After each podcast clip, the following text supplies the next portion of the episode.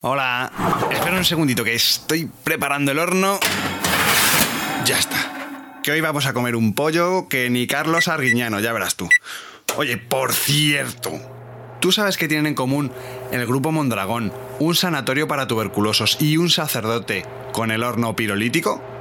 Pues esta semana vuelvo a viajar al País Vasco para descubrir la historia de la marca Fagor y el origen del cooperativismo.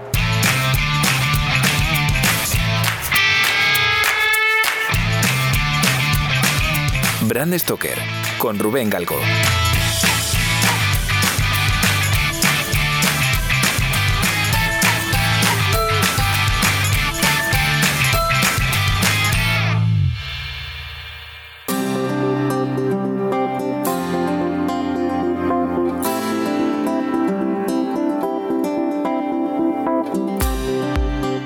Hace unos años tuve el inmenso honor y el placer sobre todo de trabajar en el posicionamiento de marca y en el diseño de la identidad corporativa de Fagor.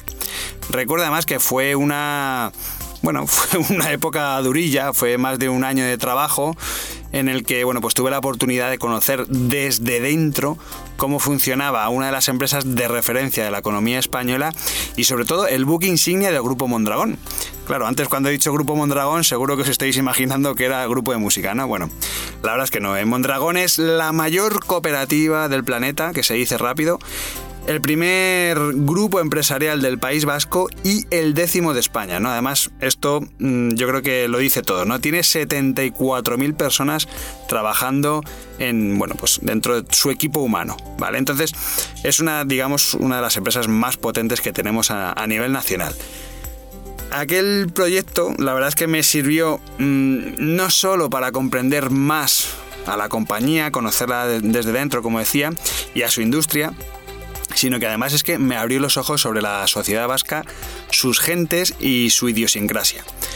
Pero desgraciadamente pues tras meses diseñando la estrategia de marca, el símbolo, el logotipo, el look and feel, bueno, es que ahora me pongo a pensarlo y, recuerdo la cantidad de ajustes y versiones que estuvimos haciendo, bueno, y del esfuerzo, sobre todo fue un montón de, de esfuerzo, ¿no? Pero bueno, desgraciadamente después de tanto sacrificio pues no llegamos a tiempo y la compañía se hundió en la peor crisis de su historia y el proyecto de reposicionamiento de marca y de nueva identidad corporativa pues se canceló justo justo cuando íbamos por la mitad, ¿no? Entonces es un proyecto que recuerdo con mucha morriña, con mucha nostalgia y, sobre todo pues oye, con las ganas de algún día poder ver pues uno de los diseños que hice para Fagor Electrodomésticos.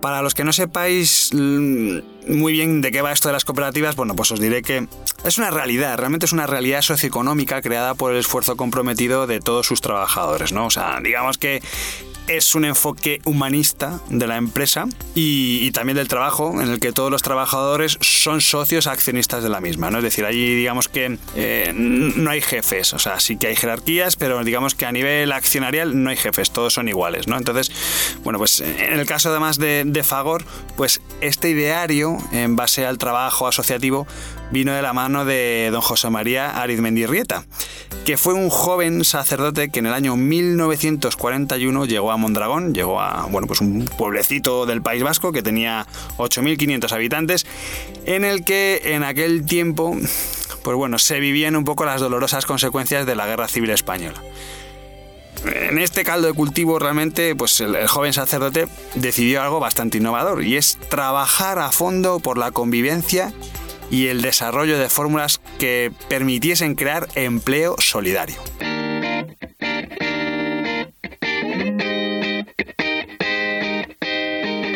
Si lideras una empresa o eres la persona responsable de crear o rediseñar la marca de tu compañía, no dudes en ponerte en contacto con nosotros. Búscanos en nuestra web brandstoker.com.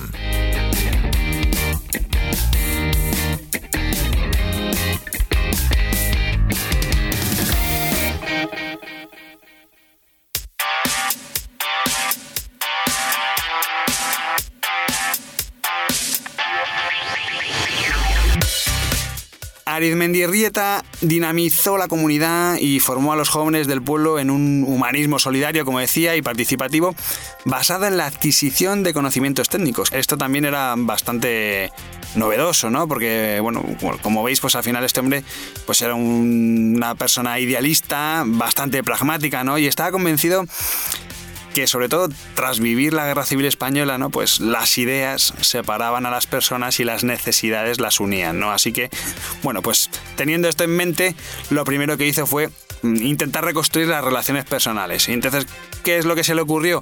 Bueno, pues fundar un equipo de fútbol, ¿no? Al final el fútbol eh, unía pasiones, en el País Vasco además es una, bueno, es tierra de futbolistas, de grandes futbolistas, ¿no? Entonces, bueno, pues aprovechó esto para, para unir todavía más al pueblo.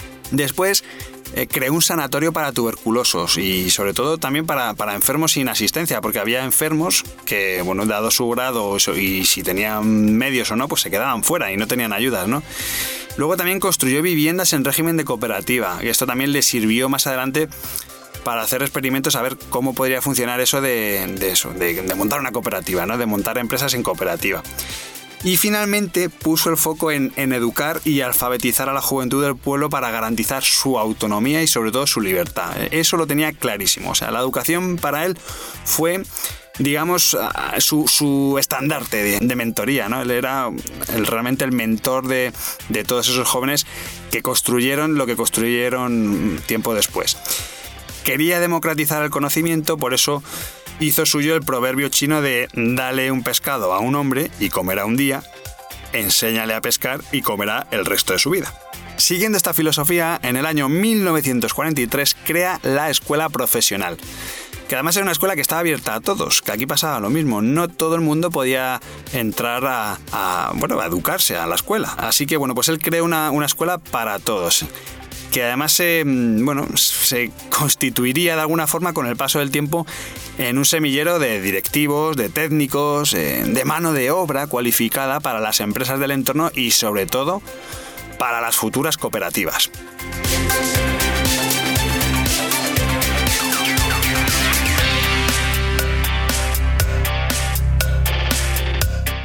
En este contexto sociocultural, el padre Arizmendi Arrieta anima a los cinco jóvenes mejor cualificados de la escuela profesional, esta que él había creado tiempo atrás, que además estaban trabajando en, una empresa, en Unión Cerrajera, los cogió y les empezó a motivar, les empezó a alentar a que constituyesen una empresa en clave cooperativa. Y así fue. Al año siguiente, en el año 1956, Luis Usa Torre, Jesús Larrañaga, Alfonso Gorroño Goitia, José María Armachea y Javier Urtubay fundan Talleres Ulgor, que es el acrónimo de sus apellidos, que realmente es el germen de lo que sería Fagor Electrodomésticos. Pero la cosa no quedó ahí porque Arizmendi Arrieta estaba tremendamente convencido del sistema cooperativo, así que fue aplicándolo a todas las necesidades que tenían los trabajadores, que recuerdo de nuevo que eran tanto socios de la empresa como trabajadores, o sea que no eran solamente mano de obra. ¿Que necesitaban mejorar las condiciones de sus productos de consumo? Pues impulsa el nacimiento de Eroski, la primera plataforma de consumo. ¿Que necesitan unas mejores condiciones financieras? Pues promueve la creación de la caja laboral, que además fue una de las primeras entidades de crédito cooperativo. ¿Que los cooperativistas necesitan unas coberturas médicas y sociales de garantías? Pues hace lo propio y crea los servicios de provisión social, que es lo que hoy en día conocemos como Lagunaro Seguros. En fin, un montón de cosas que además en nuestra página web os invito a que entréis en brandstoker.com porque tenemos un montón de imágenes eh, que ilustran todo esto que os estoy contando. A partir de ahora, tiene un minuto para ver lo que es la última moda en muebles de cocina. Las cocinas fantásticas de Fagor. Fíjese en el diseño. Esto es fantástico. Observe qué detalles tan fantásticos. Y todo recogido, ordenado y limpio.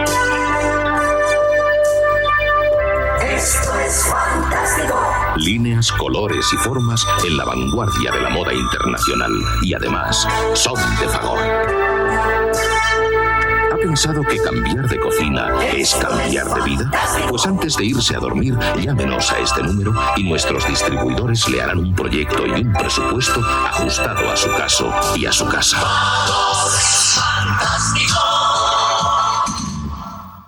Durante mucho tiempo, parte del negocio de Fagor fue la gestión de las patentes de un montón de innovaciones que desarrollaron para terceros, como por ejemplo las mejoras en la pirólisis, eh, la propia inducción, es decir, eh, sobre todo eh, empresas como Vox se han, se han aprovechado muchísimo de, todo este sistema de patentes de, Fagor, ¿no? Incluso ellos no lo publicitaban, o sea, eran un montón de invenciones que llegaban a ellas, pero a la hora de la verdad, quien lo comercializaba realmente y se ponía digamos, la medallita, pues eran terceros, ¿no?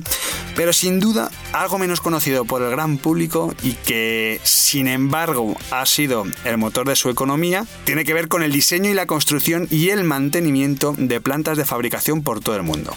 Veréis, os voy a poner un ejemplo. Una empresa china que quiere abrir una línea de producción de lavadoras, bueno, pues llega a Fagor, la diseña y fabrica en España, le pone, bueno, la pone en funcionamiento, comprueba que todo va bien, luego la desmontan, se la llevan a China y luego la vuelven a montar allí, de hecho, bueno, esperan a que esté en funcionamiento, que todo vaya bien y luego Después de un montón de años, porque al final estos son proyectos que duran cuatro, cinco, incluso más años, pues después de, todo este proceso, lo que hacen es que concluyen el contrato con una especie de mantenimiento, ¿no? Al final ellos simplemente son pues un grupo de ingenieros en el que van dando viabilidad al proyecto en base a, chequeos y técnicas de, control para que la maquinaria, en este caso en China, funcione bien.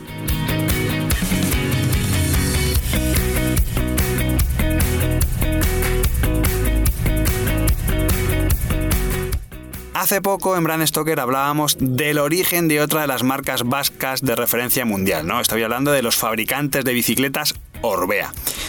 Pero desgraciadamente, en la actualidad, Fagor se ha convertido en un gigante en el que su principal virtud, desgraciadamente, se ha convertido en la sentencia de su muerte. A ver, esto es un poco triste, pero el tejido de empresas y de sociedades bajo el paraguas de Fagor ha crecido tanto, o sea, ha crecido demasiado, ¿no? Ha sido uno de sus grandes problemas, ¿no? Esto ha crecido en, demasía y al final pues lo ha hecho todo inviable, ¿no? A día de hoy esa política de un trabajador, un socio, pues cuando eres un mega gigante tan grande, decía al principio que eran 74.000 personas, son 74.000 socios, entonces eso es muy difícil de, de gestionar, ¿no? Finalmente en el año 2014 pasó algo que dejó huella en la compañía y sobre todo puso en valor el poder de las marcas y del branding, porque bueno, llegó una suspensión de pagos, la marca, lo que es el logotipo de Fagor Electrodomésticos, pasó a manos de Edesa, que es otra empresa vasca que, pertenece al grupo catalán CNA, y bueno, pues ella fue quien se em-, empezó a comercializar la marca Fagor, ¿no? Fagor Electrodomésticos. Entonces, en el acuerdo que alcanzaron, bueno, se recogía que Edesa no podía despedir a los empleados vascos y además se comprometía a crear 700 puestos de trabajo nuevos. Claro, estas condiciones no se cumplieron, así que Fagor desde entonces ha estado reclamándole a Edesa la propiedad de su propia marca, que esto es una paradoja interesante, que tú le estés pidiendo a otro que te devuelva tu propia marca, hasta que por fin la justicia se la ha devuelto recientemente. En fin, amigas y amigos de Brand Stoker, Esperemos que en esta nueva andadura, con ya su logotipo recuperado, Fagor vuelva a ser esa compañía brillante y prometedora que soñó e ideó el padre Arizmendiarrieta.